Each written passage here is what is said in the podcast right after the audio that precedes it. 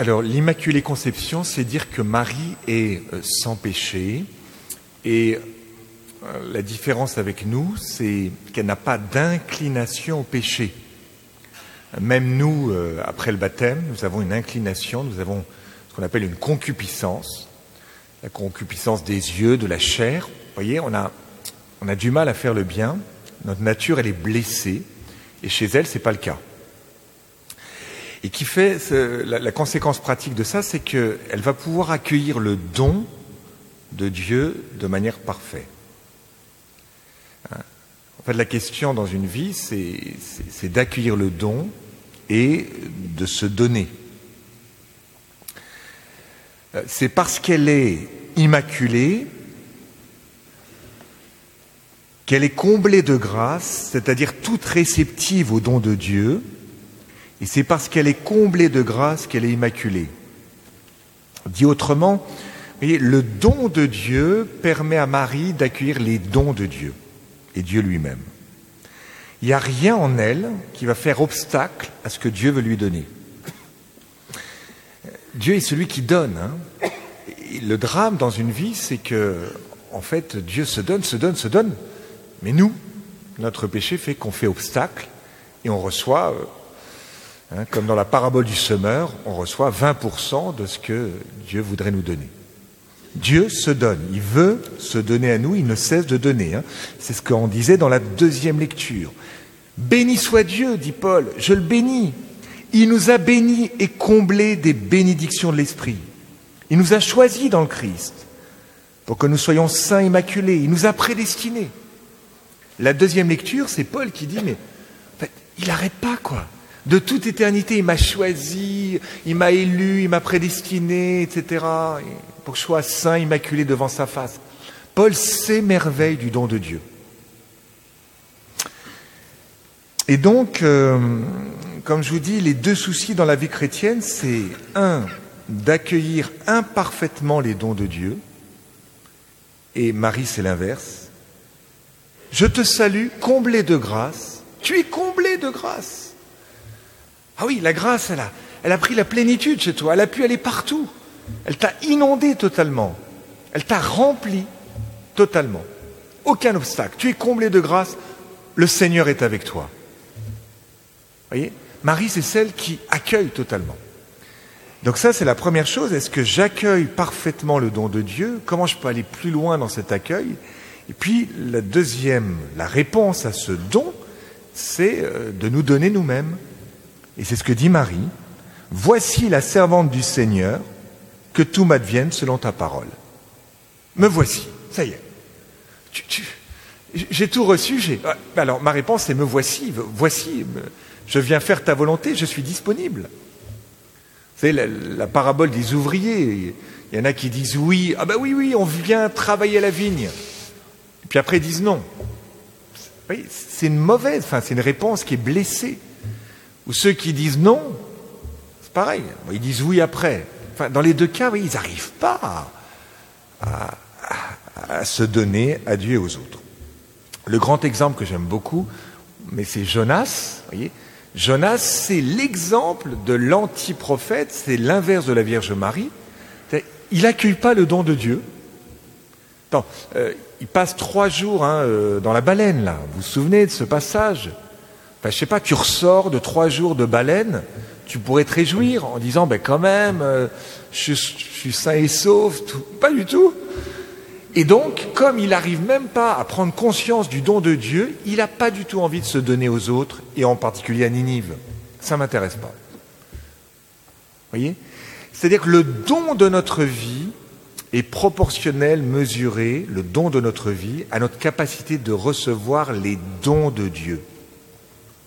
Hein, le don de notre vie vers les autres, vers Dieu, est proportionnel à la capacité de recevoir le don, les dons de Dieu.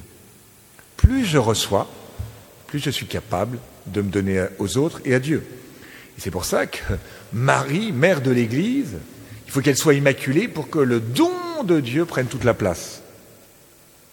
Et d'une certaine manière, voyez, les, les deux mots qui entourent une vie, c'est merci et me voici.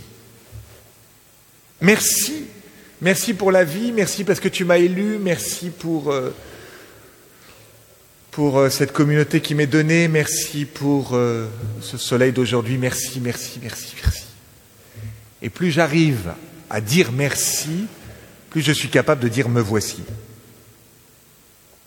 Si le merci authentifie qu'on a reçu la vie, le me voici vérifie comment on l'a reçu. Quelqu'un qui se donne péniblement, alors après il y a nos blessures, notre histoire, mais souvent c'est quelqu'un qui qui entre pas beaucoup dans la gratitude, qui n'arrive pas à dire merci. Celui qui arrive à dire merci, qui est rempli d'actions de grâce, mais il n'a qu'une envie, c'est oh, de courir et de se donner aux autres et au monde.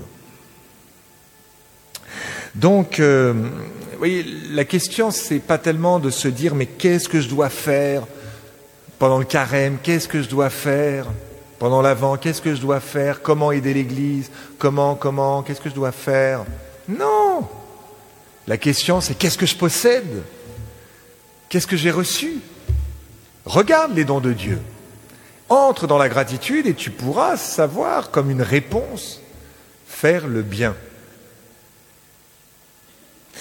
D'accord? Et c'est exactement ce que vivait David avec Goliath. Vous connaissez le combat entre David et Goliath? Je vais parler de Jonas, mais je vous parle de David et Goliath, puisque ce sont des figures de gens qui répondent ou qui ne répondent pas. Avant la Vierge Marie, vous avez David. Et David, pourquoi il va combattre Goliath? On a tous un Goliath à combattre. Bon. Quel est mon Goliath? Saül dit à David, tu ne peux pas marcher contre ce Philistin pour lutter avec lui, car tu n'es qu'un enfant et lui, il est un homme de guerre depuis sa jeunesse. Mais David dit à Saül, quand ton serviteur faisait paître les brebis de son père et que venait un lion ou un ours qui enlevait une brebis du troupeau, je le poursuivais, je le frappais et j'arrachais celle-ci de sa gueule. Il fait mémoire. Mais moi, tu sais, par rapport à ce Philistin, euh, Saül, mais j'ai déjà combattu l'ours et le lion. Et s'il se dressait contre moi, je le saisissais par les poils du menton et je le frappais à mort. Ton serviteur a battu le lion et l'ours, il en sera de ce Philistin comme de l'un d'eux, puisqu'il a défié les troupes du Dieu vivant. Dieu qui m'a sauvé de la griffe du lion et de l'ours me sauvera des mains de ce Philistin alors Saül dit à David, va et que le Seigneur soit avec toi. Voyez, David, il fait mémoire, il entre dans la gratitude. J'ai été capable, avec la grâce de Dieu, de combattre le lion, l'ours, et même d'être aussi pasteur, déjà un berger des brebis. Je m'en suis bien occupé des brebis. Donc, par étapes, je me dis que je dois être capable de m'occuper de ce Goliath. Il entre dans la gratitude. S'il était dans l'amnésie, l'oubli, évidemment, eh bien, il ne pourrait pas combattre. Et il ne lui est pas non plus demandé de combattre tout de suite le Philistin. C'est au terme, il, a déjà, il est déjà entré dans un apprentissage et ensuite il peut combattre. voyez? Bon. Donc, euh, pour nous, c'est vraiment ça, voyez, c'est de prendre conscience de, ce qu'on a, reçu, Réjouis-toi, comblé de grâce, le Seigneur est avec toi. Réjouis-toi, François, car ceci, cela. Si tu n'as pas dit, regarde la deuxième lecture. Bon, mais il n'y a pas que Saint Paul. Aussi, fais-toi aussi ton petit livre biblique, ton carnet à parole. Fais mémoire. Et ne fais pas comme. Euh, n'écoute pas le serpent euh, dans la première lecture. Le serpent, c'est celui qui est dans l'ingratitude. Le serpent, c'est celui qui dit à Ève et à Adam, mais vous savez, vous n'avez rien reçu. Mais il vous demande de ne pas toucher de l'arbre de la connaissance du bien et du mal, mais il vous prive de tout en fait. Parce que ne pas, ne pas consommer l'arbre de la connaissance du bien et du mal, en fait, c'est ne rien avoir. Je vais vous le dire entre nous. Voilà ce que dit le serpent. Alors que ce n'est pas vrai du tout. Je t'avais donné l'arbre de vie. Et l'arbre de vie, c'est pour être vivant, c'est pour, avoir, pour recevoir les dons de Dieu. Et toutes les promesses du serpent, vous serez comme des dieux, en fait, elles sont déjà promises par Dieu. Qu'est-ce que promet le serpent? Bah, Tu auras tous les royaumes de la terre, rappelez-vous. Euh, Jésus, il a tous les royaumes de la terre. Euh, mais tu vas, rappelez-vous, dans les tentations au désert, tu vas, tu vas sauter d'en haut. Et puis, euh, tu seras rattrapé. Mais ça, ça s'appelle le corps glorieux. L'homme, il aura un corps glorieux en son temps, pas tout de suite. Mais euh, dis à ces pierres qu'elles deviennent des pains. Oui, ça s'appelle la multiplication des pains, mais ce n'est pas pour tout de suite. Donc les promesses du serpent, c'est en fait, euh, je vais te donner ce que Dieu t'a déjà donné, simplement il te l'a donné dans le temps, pas tout de suite, mais moi je peux te donner tout de suite, si tu m'adores. Mais quand même, je te rappelle qu'il t'a pas donné grand-chose. Le serpent, le démon, c'est l'homme de l'ingratitude. C'est l'ange de l'ingratitude. Donc il faut vraiment se dire, mais comment, vous voyez, je, je, je, je, vis dans cette gratitude pour me donner. On va vous proposer, euh, juste à la fin de la messe, de vous consacrer à Marie. Alors certains l'ont déjà vécu lors d'une retraite ou certains sont appelés, euh, je pense à ceux qui sont membres de l'Emmanuel, donc ils ont aussi euh, euh, vécu, voilà, ils, vivent cette consécration régulièrement. Bon, peut-être que certains n'ont jamais entendu parler de cette consécration. Qu'est-ce que ça veut dire se consacrer à Marie? En fait, se consacrer à Marie, c'est plein de choses, mais ce soir, c'est entrer dans la gratitude. Voilà. Euh, je te choisis, au Marie, en présence de toute la cour céleste, pour ma mère et ma reine. Je te livre et consacre mon corps, mon âme, mes biens intérieurs et extérieurs.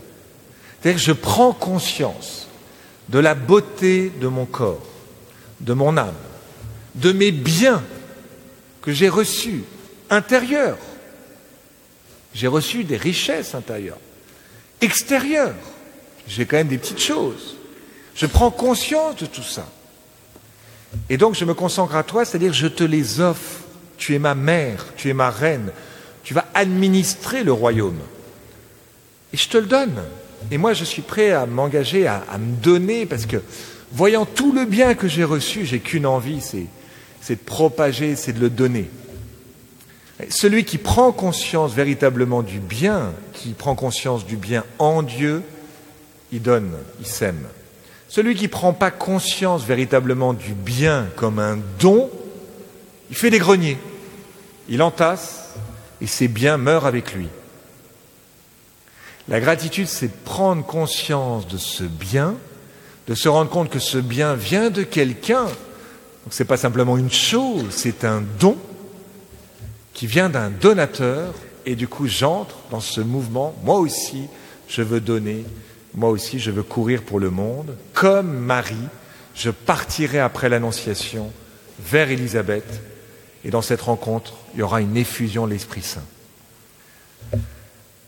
Amen.